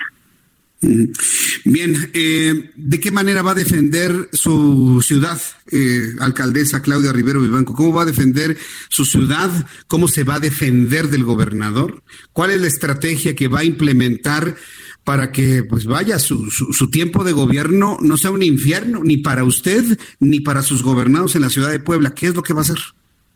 Bueno, lo que hemos estado realizando hasta este momento, eh, integrar cada una de las acciones que permitan fortalecer la administración municipal en materia de rendición de cuentas, de combate a la corrupción, de profesionalismo en el servicio público, en todas nuestras dependencias, en materia de seguridad, por supuesto, seguirla reforzando si bien cumplimos con los cinco ejes de seguridad nacional y construcción de la paz del gobierno federal, estamos de manera permanente en comunicación también con el secretario ejecutivo para estar reforzando cada una de las acciones que están en nuestra competencia o en nuestra facultad como primeros respondientes, tanto en la actuación de flagrancia de nuestras policías como en la prevención del delito. Y ahorita en estos tiempos que son de gran relevancia por el acontecimiento de una contingencia que es algo inédito y que estamos viviendo en todo el mundo, pues estar a la altura de las circunstancias y en ese sentido estamos de manera transversal con todas nuestras dependencias fortaleciendo nuestra proximidad, nuestra seguridad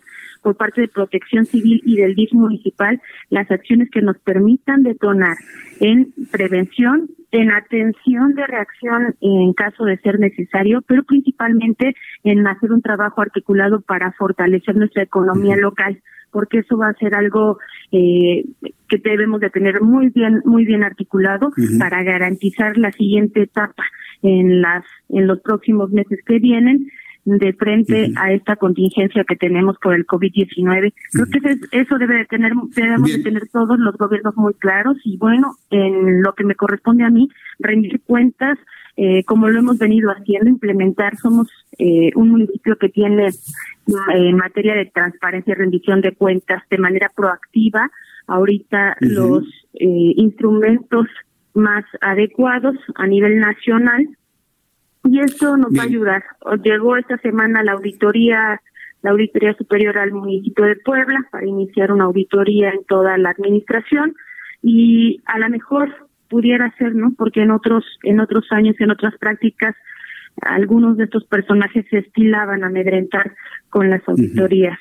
A mí, yo, yo lo veo en estos momentos como una gran oportunidad para volver a demostrar o para seguir demostrando que manejamos de manera escrupulosa los recursos que no le pertenecen a mí, que no le pertenecen a quien gobiernan, que son del pueblo y que por lo tanto se deben de rendir y de eh, mostrar en todo momento a la ciudadanía.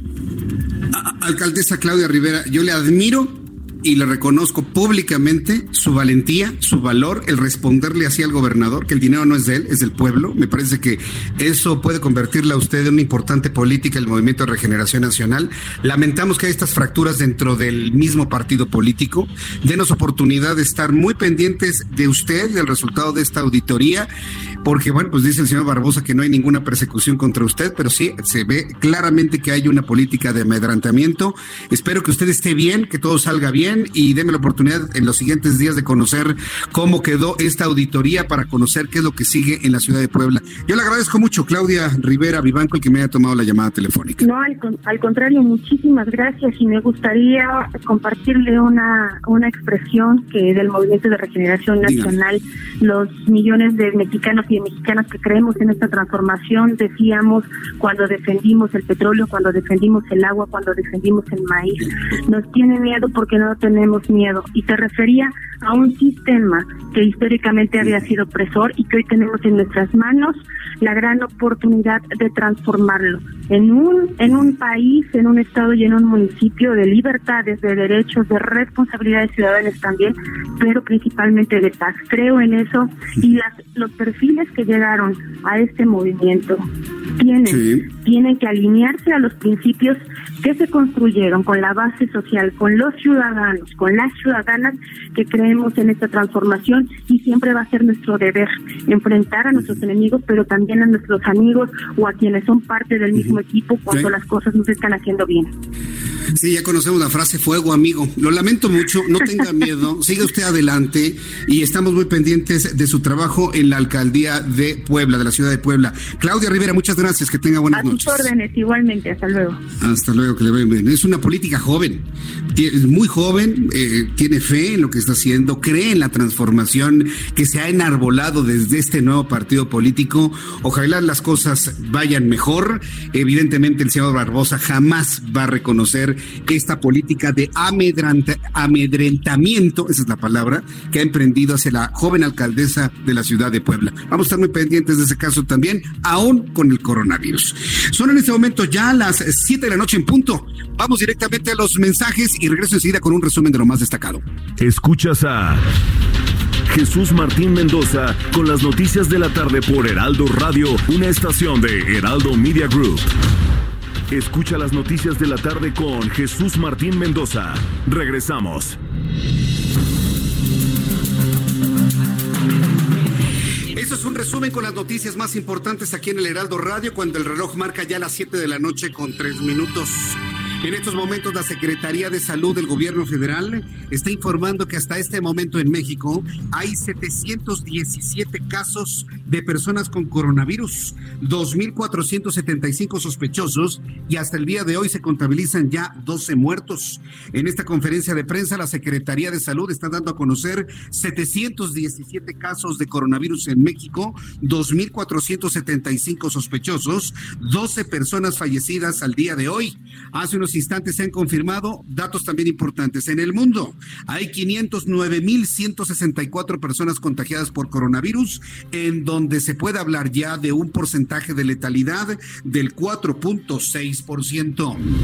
Y es que el caso de coronavirus está creciendo de manera exponencial en los Estados Unidos. Todavía le informaba al inicio de nuestro programa de 83 mil casos de coronavirus. Hace unos instantes, Estados Unidos informa al mundo que ha superado los 100 mil casos de coronavirus el día de hoy. 1.581 personas han fallecido, según mostró el conteo de referencia de la Universidad John Hopkins. Hasta el momento, el 40% de los contagios han sido registrados en Nueva York, con 44.970 casos, colocando a los Estados Unidos como el país número uno de contagios. Hoy, en este momento que le informo aquí en el Heraldo Radio, Estados Unidos es el epicentro de coronavirus en el mundo.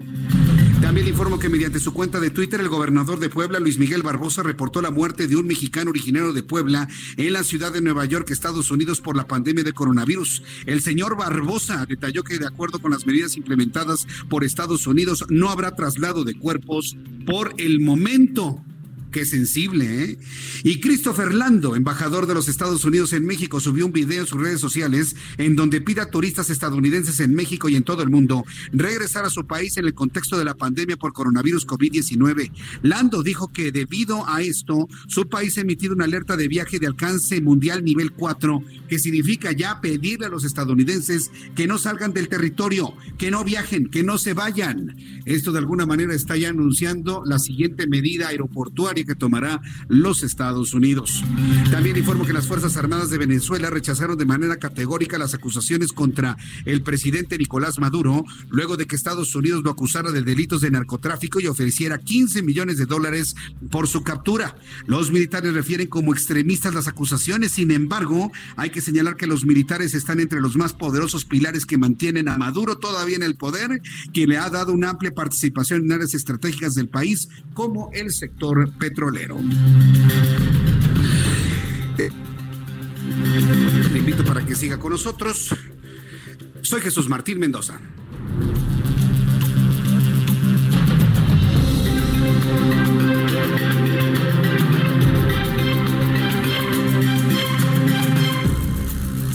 Continuamos con las noticias aquí en el Heraldo Radio. Son las siete con seis, las siete con seis tiempo del centro de México, las seis de la tarde con seis tiempo de la montaña, las cinco de la tarde con seis minutos hora del Pacífico. Bien, en estos momentos se desarrolla la conferencia nocturna, ya le llaman la nocturna coronavirus nacional. Le describo que, bueno, pues ya los reporteros que se dan cita a esta conferencia están tomando en cuenta los protocolos de distancia entre unos y otros. Están separados un metro y medio cada uno de los integrantes de los reporteros que se dan cita a esta conferencia, mientras que se plantea lo siguiente con las siguientes gráficas. Vamos a escuchar Palacio Nacional, conferencia nocturna de coronavirus. En grupos de edad productiva de 20 a 24, de 25 a 29, de 30 a 35, de 35 a 39, personas que están económicamente activas. De allí la importancia de todas estas acciones de salud pública focalizadas que se deben de realizar como quédate en tu casa. Si tienes sintomatología leve, quédate en tu casa y contribuyamos al evento que queremos de achatar nuestra curva epidémica para poder tener acciones. Es muy importante destacar lo siguiente, este es un gran mensaje. Tenemos que ver a la enfermedad por COVID-19 como una enfermedad no centrada en el paciente, sino donde las acciones comunitarias y de salud pública, con todas estas acciones anticipatorias que se han realizado de forma conjunta, contribuirán de una manera favorable para que en nuestro país trabajemos fuertemente en esta enfermedad. La que sigue, por favor. Este es el panorama de las defunciones. Tenemos 12, donde el 83% es en hombres. Las instituciones, el 42% están registradas en el Instituto Mexicano del Seguro Social el 26% en la Secretaría de Salud, 25% en privados y el 8% es representado por el ISTE en este momento. ¿Qué es importante? Estas defunciones tienen comorbilidades. Las principales comorbilidades identificadas con esta, este universo de 12 defunciones son obesidad, hipertensión, diabetes, enfermedad pulmonar obstructiva crónica, tabaquismo e insuficiencia renal. Es por eso que en este momento toda la población que tenga. Este es un dato muy interesante el que se ha dado a conocer en esta conferencia eh, nocturna sobre coronavirus. Todas las, todas las personas, por lo menos se asegura, sí, en unos instantes te voy a decir quién es la persona que está haciendo uso de la palabra en estos momentos. De las 12 personas que han fallecido en México, están asegurando, se está asegurando que todas tenían comorbilidades, comorbilidades, es decir, tenían padecimientos preexistentes a su fallecimiento y todos han presentado obesidad, hipertensión arterial, diabetes. Hemos conocido que las personas con diabetes cuando tienen el coronavirus, su azúcar, sus niveles de glucosa en sangre se van hasta 400 miligramos por decilitro. Es una cosa realmente sorprendente. Que tienen EPOC, enfermedad pulmonar obstructiva crónica, y también fuman, son fumadores, tienen tabaquismo. Entonces, esto nos da una idea muy clara de por dónde está actuando el virus en las personas en nuestro país, aquellos que tienen este tipo de padecimientos, ser gordo, tener hipertensión, la presión alta, eh, padecer diabetes, tener EPOC y también ser un consumidor de tabaco de manera consuetudinaria, tabaquismo. Entonces, me parece que es muy importante que se señale esto, lo que no significa que las personas sanas estén inmunes, ya sabe que ya anda diciendo el gobernador de Puebla que el ser pobre causa inmunidad de coronavirus, eso es lo que él cree, pero tampoco el ser joven, tampoco el ser sano, tampoco el ser fuerte provoca algún tipo de inmunidad.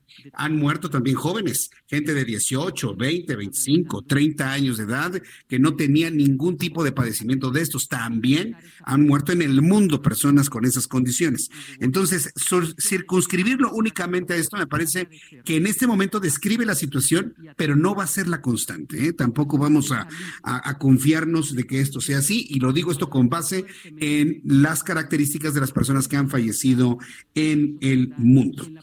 Bien, cuando ya son en este momento las 7 con 11, las 7 con 11, vamos con nuestros compañeros reporteros urbanos. En unos instantes vamos a regresar a la conferencia nocturna, pero vamos con nuestros compañeros reporteros urbanos. Alan Rodríguez, ¿en qué zona de la ciudad te encuentras a esta hora de la noche? Alan. Bueno, vamos a tener a nuestro compañero Alan Rodríguez en unos instantes más. Eh, vamos con Gerardo Galicia, quien nos tiene más información a esta hora de la tarde. Adelante, Gerardo. Así es, Jesús Martín, y tenemos reporte importante para nuestros amigos que van a utilizar el eje 3 Sur. Se van a topar con presencia de elementos policíacos justo llegando a su entronque con la calzada de la Viga. El motivo, un accidente, un elemento de la policía capitalina de motocicleta derrapó en este punto, ya fue valorado y en breve se va a retirar el vehículo y por supuesto el oficial va a recibir la atención adecuada. Por este motivo hay reducción de carriles sobre el eje 3 Sur, justo pasando el mercado de Jamaica para quienes se dirigen a la calzada San Antonio Abad. El accidente se genera en los carriles de la derecha. Si utilizan los de la izquierda, pueden avanzar sin mayor problema. Y por lo pronto, Jesús Martín, el reporte. Muchas gracias por la información, Gerardo Galicia. Hasta luego. Hasta luego. Vamos con Alan Rodríguez, quien nos tiene más información de vialidad. Adelante, Alan. Jesús Martín, tenemos despejada la circulación de Avenida Maestro Antonio Caso desde Insurgentes hasta el circuito interior. Mismas condiciones presenta Sullivan para quienes vienen del circuito interior hacia el cruce de Insurgentes y Paseo de la Reforma. Esa tarde la Policía Capitalina coordina la vigilancia de centros comerciales, por lo que su presencia permanece cerca de las tiendas donde se detectó amenaza de saqueo. En la zona centro continúa la vigilancia a través de las cámaras del C5 y se da seguimiento a congregaciones de personas con actitud sospechosa. Es el reporte que tenemos esta noche. Muchas gracias por la información, Alan. Muchas gracias, excelente noche. Hasta luego, que te vaya muy bien, excelente noche, nuestros compañeros reporteros urbanos. Hace unos instantes, quien informó que las 12 personas que han fallecido en México tenían obesidad, hipertensión, diabetes, EPOC, tabaquismo, se trató del doctor Cristian Arturo Zaragoza Jiménez, director de Información Epidemiológica de la Secretaría de Salud. Lo acompaña en esta conferencia matutina el doctor Víctor Hugo Borja Aburto, director de prestaciones médicas del Instituto Mexicano del Seguro Social conferencia vespertina nocturna, le dije matutina, nombre, vespertina nocturna. Ya a esta hora. Recuerde que ya va a cambiar el horario, por cierto, ¿eh? Hay que estar muy pendientes porque ya va a cambiar el horario. Vamos a adelantar nuestros relojes una hora el primer domingo de abril, para que no se le vaya a olvidar. Primer domingo de abril, vamos a iniciar el horario de verano. Hasta este momento no ha dicho el presidente que sea un horario fifí y que lo vayan a de alguna manera quitar. Hasta el momento no ha pasado nada de eso. Por lo pronto, ya que estamos hablando de la diferencia entre lo vespertino y lo nocturno, quiero informarle que el primer domingo de abril inicia el horario de verano. Todos vamos a adelantar nuestros relojes una hora. Y al adelantar nuestros relojes, pues estas conferencias van a volver a ser vespertinas, que no quede duda alguna. Bueno, quiero enviar un caluroso saludo a quienes están escuchando nuestro programa de noticias en toda la República Mexicana. De manera concreta, sé de amigos que nos escuchan en el Ajusco pero pues no me dice si están en una casa, si están en el campo, si están acampando, si se fueron de novios. La verdad es que no lo sé, pero me dicen que en el Ajusco nos están escuchando a esta hora de la tarde. Pues un enorme saludo a todos nuestros amigos que nos están eh, saludando en estos momentos. Y por supuesto a quienes se unen todas las tardes en nuestra cuenta de YouTube, arroba Jesús Martín MX en YouTube. Recuerde que yo le acompaño con las noticias a través de YouTube y además tenemos un canal donde estamos compartiendo con muchos de nuestros amigos a esta hora de la tarde. Por ejemplo, quiero saludar a Gloria Pérez, hola Gloria, a Santiago FS, a Joe Aurmenta, a Alberto Fabián, a José Luis Carpinteiro, Edwin Saucedo, Nora Martínez, Víctor Martínez, Rodríguez, Manolo González, eh, eh, también Alberto Fabián nos está escribiendo. Muchos saludos también para Isabri, como siempre, Zapatito Viejo, María Inés Rosas, Rojas, perdón, en fin, a todos nuestros amigos que nos están escuchando. Antes de ir a lo siguiente, también quiero expresar mis condolencias para la familia de una compañera de trabajo que tuve en Grupo Radio Centro. Seguramente usted recordarán que yo en ese entonces, cuando estaba en la otra estación de radio, teníamos mucho contacto con Formato 21, estación que ya no existe, pero que de alguna manera generó una gran cantidad de periodistas importantes. Hoy me entero del fallecimiento de Norma Méndez. Norma Méndez fue una periodista que trabajó durante muchos años en aquellas plataformas informativas, trabajó directamente conmigo, estuvimos eh, trabajando juntos durante más de dos décadas y hoy me impacta el fallecimiento de Norma Méndez. A su familia le enviamos un abrazo enorme que reconforte. Norma tenía algunos problemas de salud ya de tiempo atrás y pues lamentablemente ya no pudo salir de la crisis en la cual se enfrentó con la muerte el día de hoy. Para la familia de Norma Méndez, desde aquí nuestras condolencias, para quienes la conocieron, desde aquí nuestro abrazo sincero, con un recuerdo por su profesionalismo, por su amistad, por su presencia durante todo ese tiempo que hicimos noticias en la otra estación de radio. Para la familia de Norma Méndez y sus amigos, descanse en paz, Norma Méndez.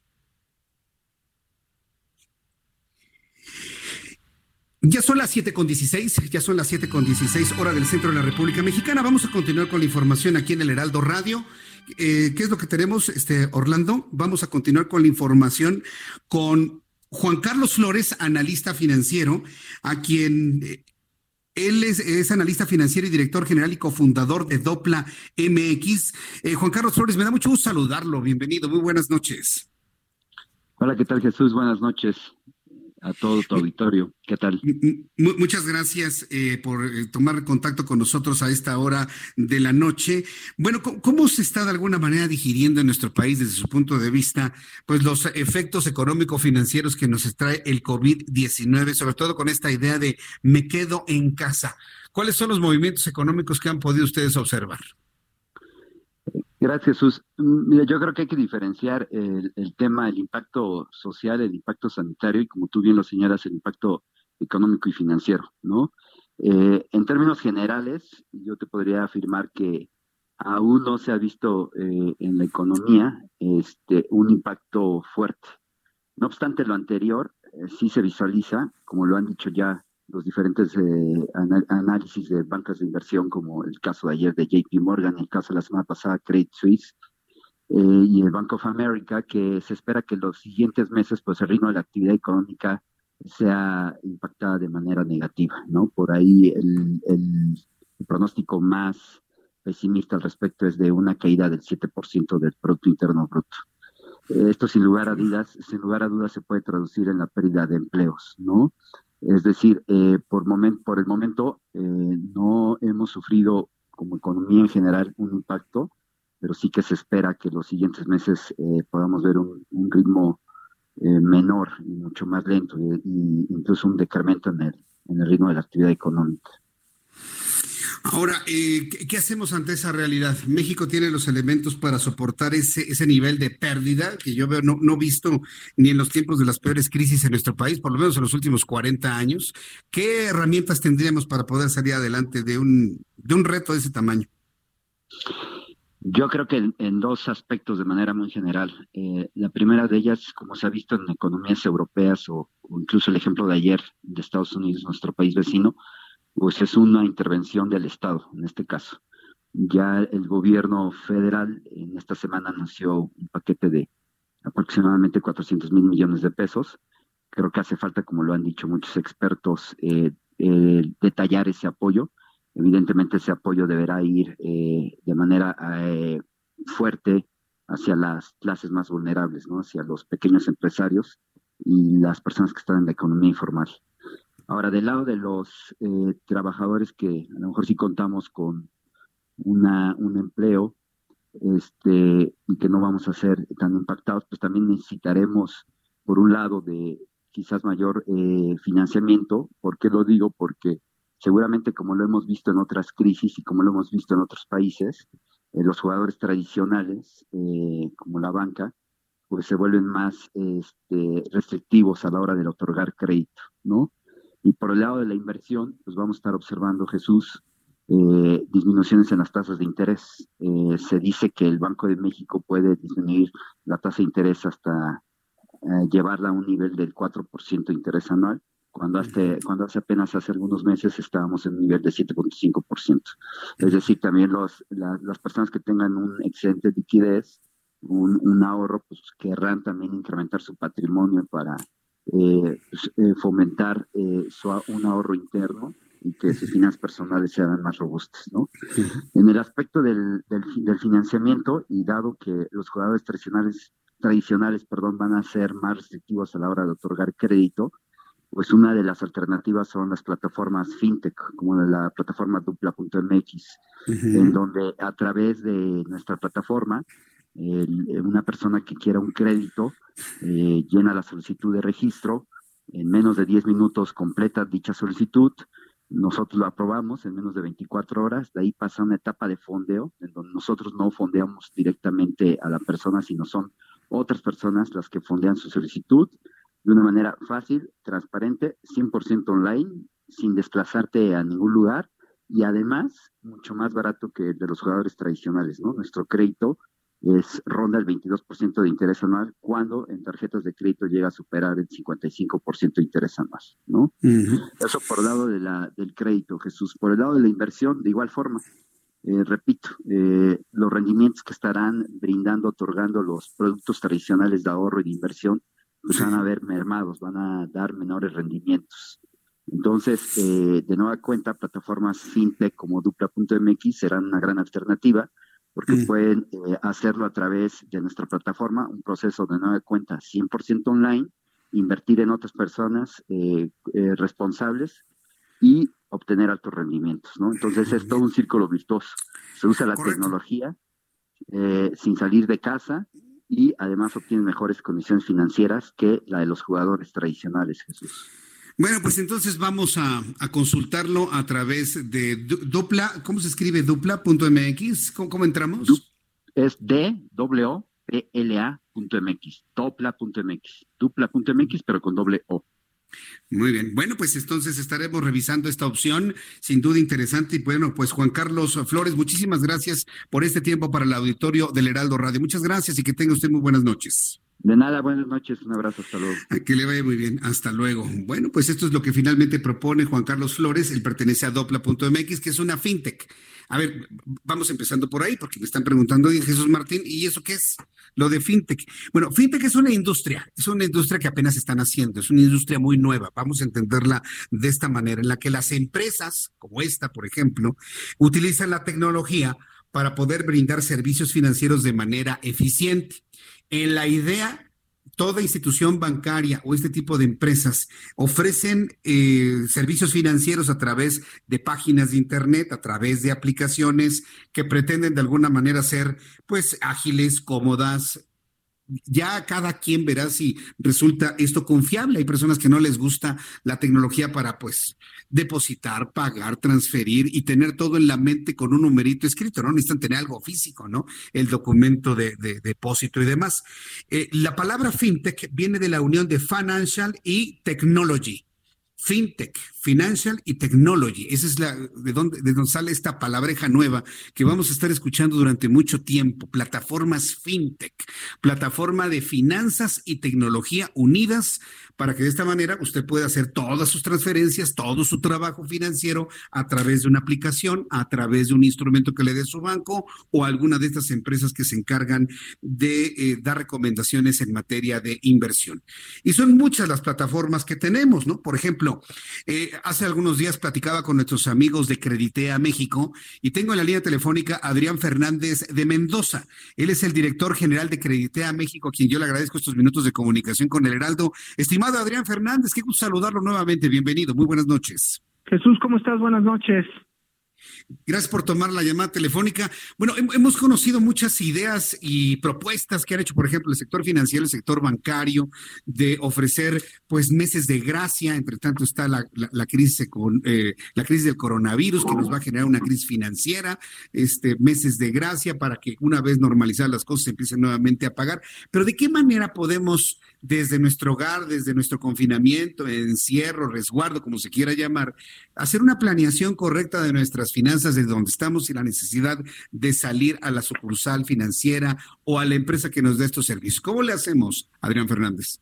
Sí, Jesús, mira, yo creo que la primera recomendación es, eh, eh, y lo habíamos platicado la vez pasada, yo creo que estar muy conscientes en el tema del ingreso y darnos cuenta de que el egreso de las familias tal vez tiene que ayudar, tiene que afectarse o tiene que ajustarse de cierta manera, ¿no?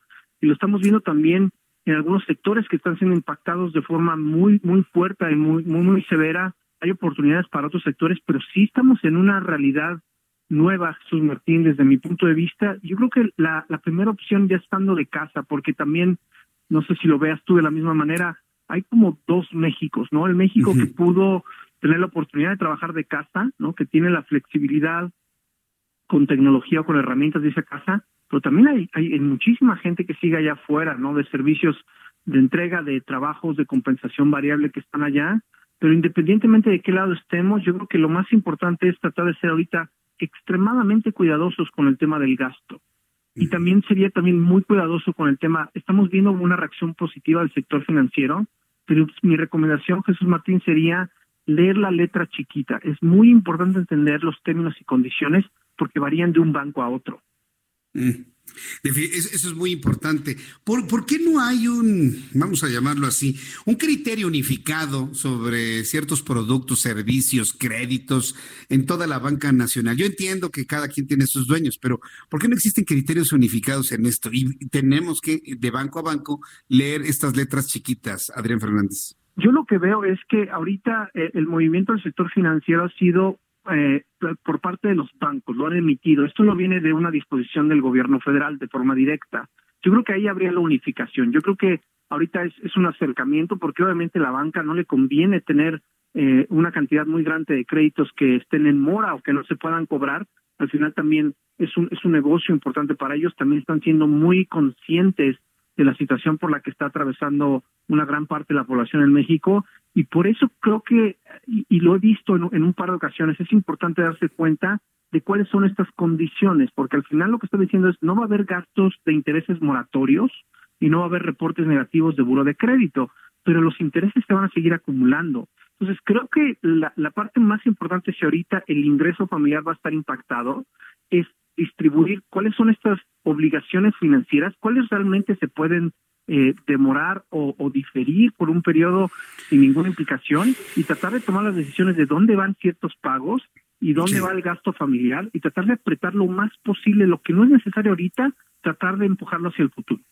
Eh, digamos que mantengamos la misma disciplina que hemos tenido para pago de tarjetas de crédito, hipotecarios, automotrices, empresariales, lo que se tenga y lo no indispensable, entonces visualizarlo para el futuro. Podríamos verlo de esa manera entonces. Yo creo que sí, porque al final también la gente que está a veces un poco más en casa y a veces el tema de la ociosidad o el de estar un poco encerrado nos puede generar un poco de ansia. Hemos visto incremento en tráfico de estos eh, portales de comercio electrónico donde puedes comprar cosas por internet y la gente empieza a comprar más cosas que quizá no necesita. Entonces yo creo que volvemos al, a esa recomendación de oro, eh, Jesús Martín, de tener un presupuesto, ver cuánto está entrando a la casa, si la, la gente en este caso tiene la suerte o tiene la fortuna de no haber impactado su ingreso familiar, porque si es así, tendrá que tomar medidas mucho más drásticas. Y yo recomendaría acercarse a sus bancos y entender que no nada más quedarnos en la imagen que dice cuatro o seis meses de gracia, sino realmente leer la letra pequeña y el detalle de los productos financieros que tienen contratados, cuáles sí se pueden diferir sin impacto y cuáles nada más no se reportarían negativamente a el crédito, pero siguen acumulando intereses. Hay que tener mucho cuidado porque ahí puede haber un desfalco importante.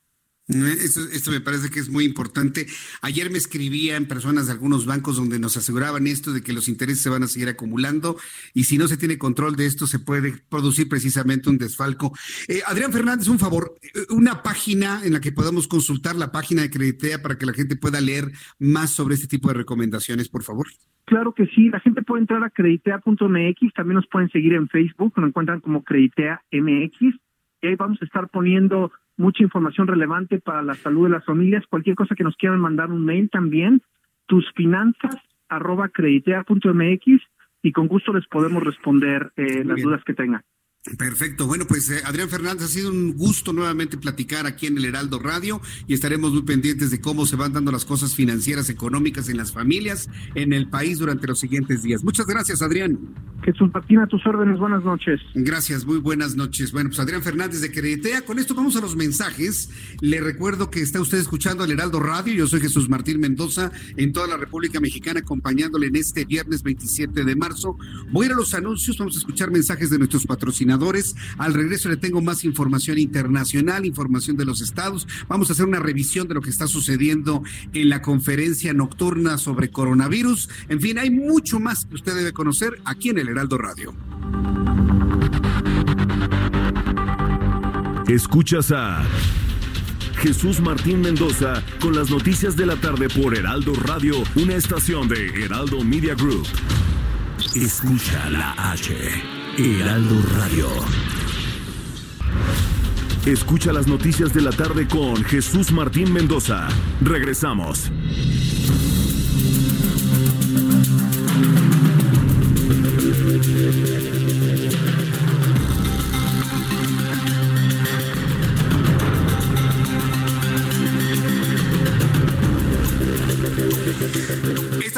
Noticias en resumen en el Heraldo Radio. Autoridades de la Secretaría de Salud informan que al corte del día de hoy, 27 de marzo de 2020, en México van 12 muertos y 717 casos confirmados por coronavirus, además de 475 eh, 2.475 casos sospechosos en nuestro país. Nuevamente los números, 12 fallecidos, 717 confirmados por coronavirus y 2.475 casos sospechosos.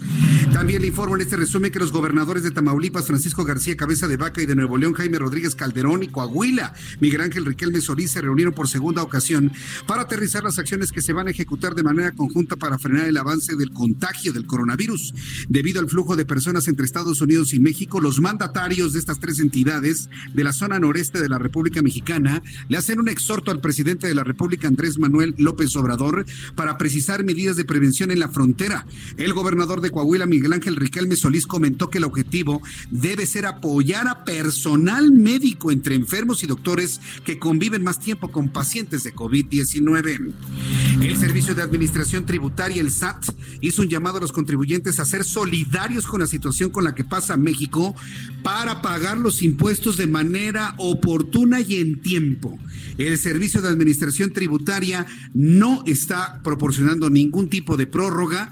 El SAT y la Secretaría de Hacienda están haciendo un llamado a que nos solidaricemos y que las empresas presenten a más tardar el 31 de marzo su declaración anual de impuestos correspondiente al ejercicio 2019 y las personas físicas lo hagan a más tardar el próximo 30 de abril. La Organización para la Cooperación y el Desarrollo Económicos, la OCDE, proyectó que cada mes que se mantengan las medidas de confinamiento para contener la propagación de COVID-19 se restarán dos puntos porcentuales del Producto Interno Bruto.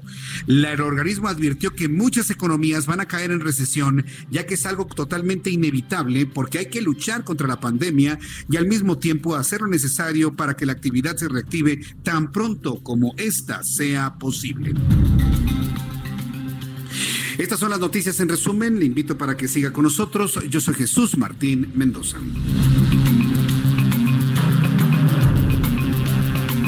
aquí en el Heraldo Radio y vamos rápidamente con nuestro compañero corresponsal en Mérida, Yucatán, Herbert Escalante, en donde personal de lista en Mérida protestan por la falta de insumos. Adelante, Herbert, te escuchamos. Muy buenas noches. Buenas noches. Efectivamente, personal médico y de enfermería del Hospital Regional del Liste de ciudad en Mérida protestó por la falta de equipos e insumos para atender a pacientes sospechosos de COVID-19. Fue tanto el enojo que las y los trabajadores que incluso encararon a los jefes directivos del nosocomio. En la manifestación lamentaron que no se les otorga batas, mascarillas médicas, respirador N95, gafas, protector facial y guantes, además de que desde hace meses escasean insumos básicos. También señalaron que nunca les informaron oficialmente que este hospital sería receptor de personas con el nuevo coronavirus, pues es de segundo nivel y por lo tanto, tampoco recibieron capacitación y protocolos de actuación. Indicaron que ante la falta de equipos sanitarios se encuentran en riesgo de enfermarse, así como de contagiar al resto de pacientes y a sus propias familias, sobre todo porque trascendió que ahí estén internadas dos personas con COVID-19. El problema va más allá, pues el nosocomio opera desde el esquema de asociación pública-privada, APP, es decir, una empresa privada se encarga de administrarla y desde hace meses que ignora las solicitudes de dotarlos de insumos necesarios. De hecho, las enfermeras, los doctores con su propio dinero compran guantes, material de curación, cubrebocas, pañal, alcohol, agujas, jeringas, o sea, les falta todo, mucho antes de la contingencia. En plena protesta salió el director del hospital Oliver García Trujillo, quien aseguró que hay equipos y uniformes para quienes cuidan directamente a pacientes sospechosos. Sin embargo, fue recriminado por los enojados trabajadores que lo acusaron de mentiroso y exigieron su renuncia. Este es el reporte de este Mérida. Bien, seguiremos este caso allá en Mérida de Yucatán. Muchas gracias por la información, Herbert. Un saludo. Un saludo que te vaya muy bien. Este tipo de, protestas, este tipo de manifestaciones que se están dando en toda la República Mexicana y que hemos conocido también aquí en la Ciudad de México, se pueden generalizar si no fluye de manera rápida y eficiente todos aquellos implementos que necesitan los médicos, médicas, enfermeros, enfermeras para el manejo de pacientes con COVID-19. Ayer lo comentábamos, se requieren miles de camas, miles de respiradores, miles de dosis y miles de personas que puedan atender esta crisis. Hoy el presidente de la República lo mencionó en la mañana y hace unos instantes quiero informarles, súbale el volumen a su radio, hace unos instantes en el diario oficial de la Federación se ha publicado ya este decreto se ha publicado ya el decreto firmado por el presidente de la República en donde se puede comprar medicamentos y equipos médicos. Habló precisamente de cinco mil ventiladores para enfrentar la pandemia de COVID-19. La compra se va a hacer de manera directa a, a China sin que medie una licitación pública. Es decir, no habrá pérdida de tiempo en cuanto a la licitación. Simplemente se selecciona al proveedor, se le compra el producto y se trae lo antes posible a México. Por lo pronto es así como está apareciendo siendo ya esta, esta publicación en el diario oficial de la Federación que dice decreto, es un decreto, no media legislativo, es un decreto del presidente de la República por el que se declaran acciones extraordinarias en las regiones afectadas de todo el territorio nacional en materia de salubridad general para combatir la enfermedad grave de atención prioritaria generada por el virus SARS-CoV-2 COVID-19. Está en el diario oficial de la Federación. Si usted quiere consultarlo, entra a la página dof.gov.mx, diario oficial de la Federación encontrará el decreto que ha sido publicado ya por parte del presidente de la República. Por lo tanto, a partir de mañana estaría habilitado ya el gobierno para hacer estas adquisiciones urgentes a los proveedores que ya tengan listo este material para atender la emergencia. Hoy hemos dedicado tiempo, hemos dedicado tiempo a hacer una reflexión muy clara de qué es lo que podemos hacer desde el resguardo, desde el confinamiento en materia económico y financiera. Me parece que ha sido muy importante, pero también hay personas que han empezado a enfermar. Ya conocíamos en los datos que nos ha dado a conocer la Secretaría de Salud que hay 2.475 personas sospechosas de coronavirus. Muchas de ellas, ¿cómo van a enfrentar su tratamiento? ¿La van a enfrentar pagando en hospitales privados o en hospitales públicos? Y muchos de los que tengan que poner dinero en la mesa, ¿los cubre algún seguro? Esta, ha sido una pregunta que me han hecho a través de redes sociales eh, de manera constante. Bueno, pues tengo en la línea telefónica a Tania Estrada. Ella es directora del área de beneficios de Lockton, México, a quien yo le agradezco estos minutos de comunicación con el Heraldo Radio. Estimada eh, Tania, bienvenida, gusto saludarla. Muy buenas noches. Igualmente, Jesús Martín, buenas noches y buenas noches a todo tu auditorio. Muchas gracias. ¿Cómo están funcionando o si los seguros de gastos médicos menores o de gastos médicos mayores tenían contemplado un problema como el que estamos viviendo en el mundo? Es decir, los seguros en México, ¿cómo están apoyando a los, a los que los contratan para enfrentar todos los gastos derivados de una atención por coronavirus, Tania? Gracias. Mira, hoy todas las aseguradoras en México cubren el, eh, el evento del COVID-19 como una, un tema respiratorio y existían algunas aseguradoras que tenían ciertas condiciones en cuanto a pandemia y ya emitieron comunicados casi desde un inicio diciendo que aun cuando fuera declarado como pandemia, lo iban a cubrir. Entonces todos los asegurados, tanto de pólizas individuales como de pólizas de grupo, deben estar tranquilos de que su aseguradora los protege. Eh, eh, ¿Qué es exactamente lo que cubre? ¿La hospitalización, medicamentos, utilización de equipos? ¿Qué, es lo que cubre de manera concreta?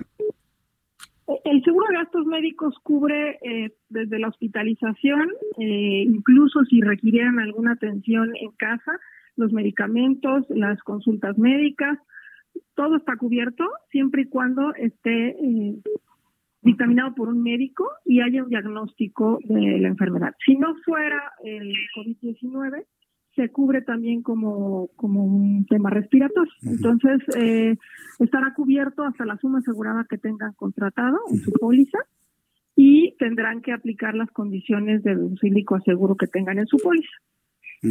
Entendemos que evidentemente las compañías aseguradoras buscan el mayor beneficio, evidentemente, y digo, en, se lo comento, ¿no? En conocimiento de cómo funcionan las fianzas, cómo funcionan los seguros, pues bueno, siempre se buscará alguna situación en la cual pues el, seguro no, no respalde, no cubra o no pague. ¿Ha tenido usted conocimiento de alguna compañía aseguradora que esté poniendo muchos peros para atender casos por coronavirus o de otras enfermedades infecciosas pulmonares? No, de ninguna manera. Ellas están cubriéndolo, todas las aseguradoras. Eh, como, como te mencionaba, siempre y cuando haya un diagnóstico, pero de una enfermedad respiratoria del COVID es, es indistinto, entonces sí se cubren con las condiciones que tenga su póliza de suma asegurada. Entonces, el, máximo monto que cubrirá el seguro será lo que haya contratado y esto implica desde la hospitalización o cualquier atención médica este, que requieran de un doctor, eh, evidentemente que tenga eh, cédula para ejercer la profesión y, y todos los medicamentos este, que estén avalados por la Secretaría de Salud. ¿Qué ha pasado en otros países, como por ejemplo Estados Unidos, que ya hace unos instantes acaba de anunciar que ya tiene más de 100 mil casos de coronavirus confirmados? ¿Cómo hacen las compañías aseguradoras donde tienen que estar respondiendo ante estas circunstancias, ante estas, estos reclamos de, seguro? Eh, ¿Les llega a convenir, nos llega a convenir? ¿En qué, ¿En qué momento ya no conviene responder a tantas reclamaciones que pudiesen darse en un momento específico, Tania?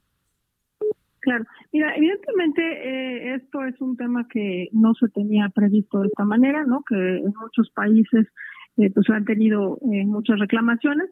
Sin embargo, aquí está entrando pues tanto el, el sector público como el privado. Entonces hay atenciones en, ambas instancias, ¿no?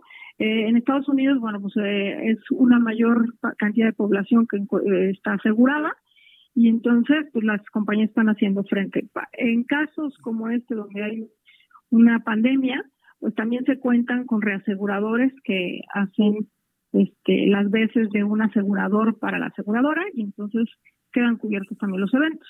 Nosotros lo que estimamos también que va a pasar, que podría pasar en México es que evidentemente pues se saturen los, los servicios eh, de las aseguradoras y, que quizá la respuesta empieza a ser un poco este, más lenta en cuanto al tiempo este, en donde se da la autorización. Sin embargo, bueno, pues eh, está cubierto, están reforzando los equipos también para poder hacer frente a todo este tipo de situaciones.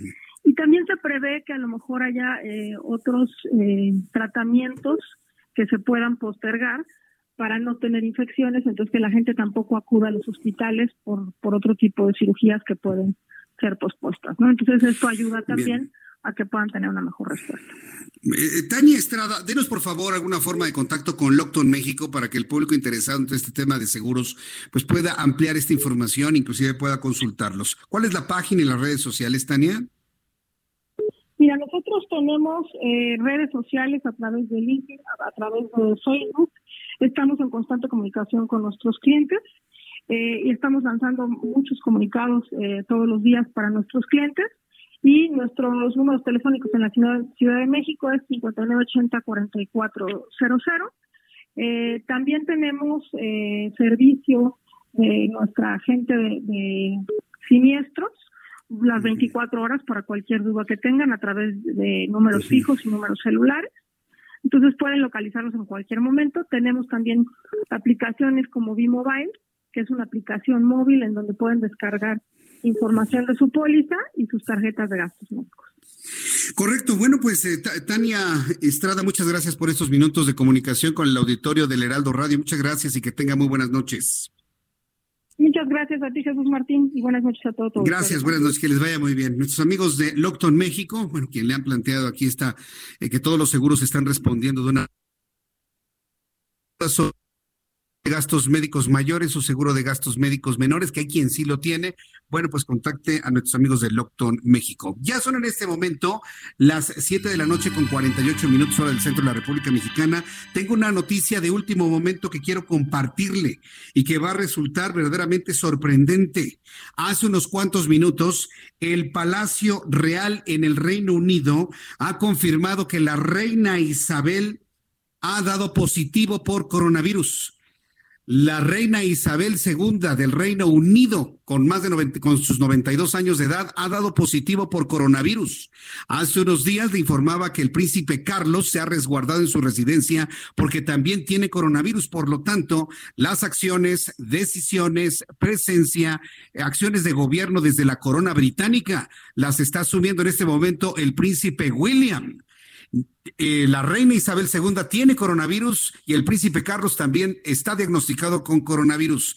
Quien en este momento no ha reportado estar eh, contagiado con coronavirus es el príncipe William, que de, facto está tomando el control de la corona británica ante esta situación que se ha confirmado hace unos cuantos minutos. La reina Isabel II tiene coronavirus. Vaya noticia que en estos momentos nos está llegando aquí en el Heraldo Radio. Bien, cuando ya son las 7.49, eh, antes de despedirnos rápidamente, ¿alguna recomendación para disfrutar dentro de casa? A Adriana Fernández, nuestra especialista en cine. ¿Cómo estás, estimada Adriana? Me da mucho gusto saludarte. Bienvenida. Muy buenas noches. Buenas noches. Ay, no, que no le pase nada a la reina Isabel. Sí, imagínate. Hay, hay, hay, una gran cantidad de películas que hablan de esta, de esta corona, ¿no? Que, que hablan de la reina Isabel y además me ha tocado ver inclusive hasta series muy impactantes en torno a ello, ¿no, Adriana? Así es, The Crown, The Crown, Jesús Martín. Bueno, pues fíjate que esa no iba a hablar de ella, pero es una muy buena recomendación porque es una serie extraordinaria que, que pueden ver en, en su casa, en streaming pero bueno, pues rápidamente te digo, Jesús Martín, de la, de la que iba a hablar, es una que se llama Spencer Confidential, que es una película interpretada por Mark Wahlberg, que es un rudo policía bostoniano que lo meten a la cárcel cinco años porque golpea a un superior. Y cuando sale de la cárcel pues el mundo ha cambiado bastante. Eh, y pues ahí como que se, se ve envuelto en, en otro crimen, ¿no? Como que tiene que ver con con una situación de pues de, de un, otra persona que, que, que igualmente sufre eh, pues se ve envuelto en esta en esta situación pero bueno a lo que voy es que fíjate que yo no le tenía muchas ganas a esta película Martín como que no me llamaba la atención. Es una cosa muy interesante lo que sucede porque es muy divertida tiene mucho humor negro y tiene a la vez como un poco de thriller. Eh, la actuación de Mark Wahlberg es sensacional, está Alan Arkin como tío también muy bien.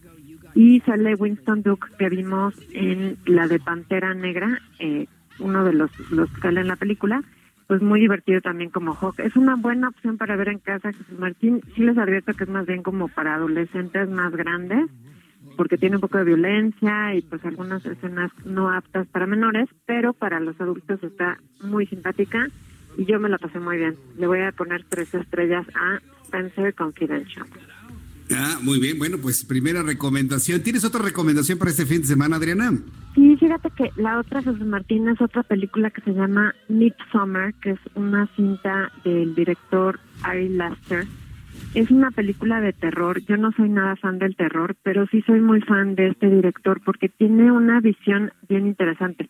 Esta nos habla de un culto en Suecia durante el verano, por eso es Midsummer, como a mitad del verano y pues todo lo que pasa allí. Ahí llegan unos jóvenes americanos como para estudiar, digamos, eh, antropológicamente este culto y todo esto, pero pues se ven envueltos en una situación pues terrible, ¿no?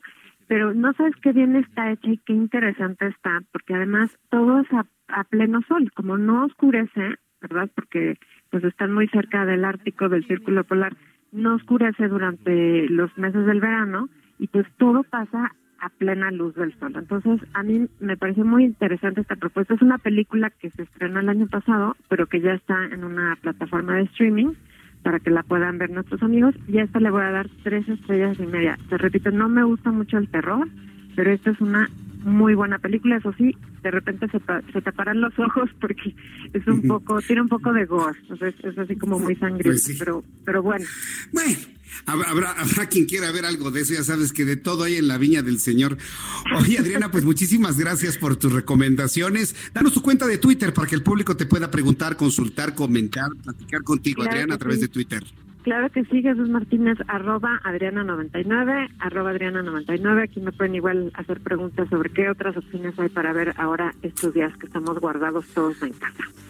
Así es, bueno, te agradezco mucho que aún en este resguardo eh, te comuniques con nosotros y nos des tus mejores recomendaciones. Muchas gracias, Adriana. Con muchísimo gusto, Jesús Martín, y que pasen un cinematográfico y en casa fin de semana. Gracias, gracias por tus recomendaciones, Adriana. Igualmente, cinematográfico fin de semana. Gracias. Hasta luego. Adriana Fernández es nuestra especialista en cine desde hace muchos años aquí en el Heraldo Radio.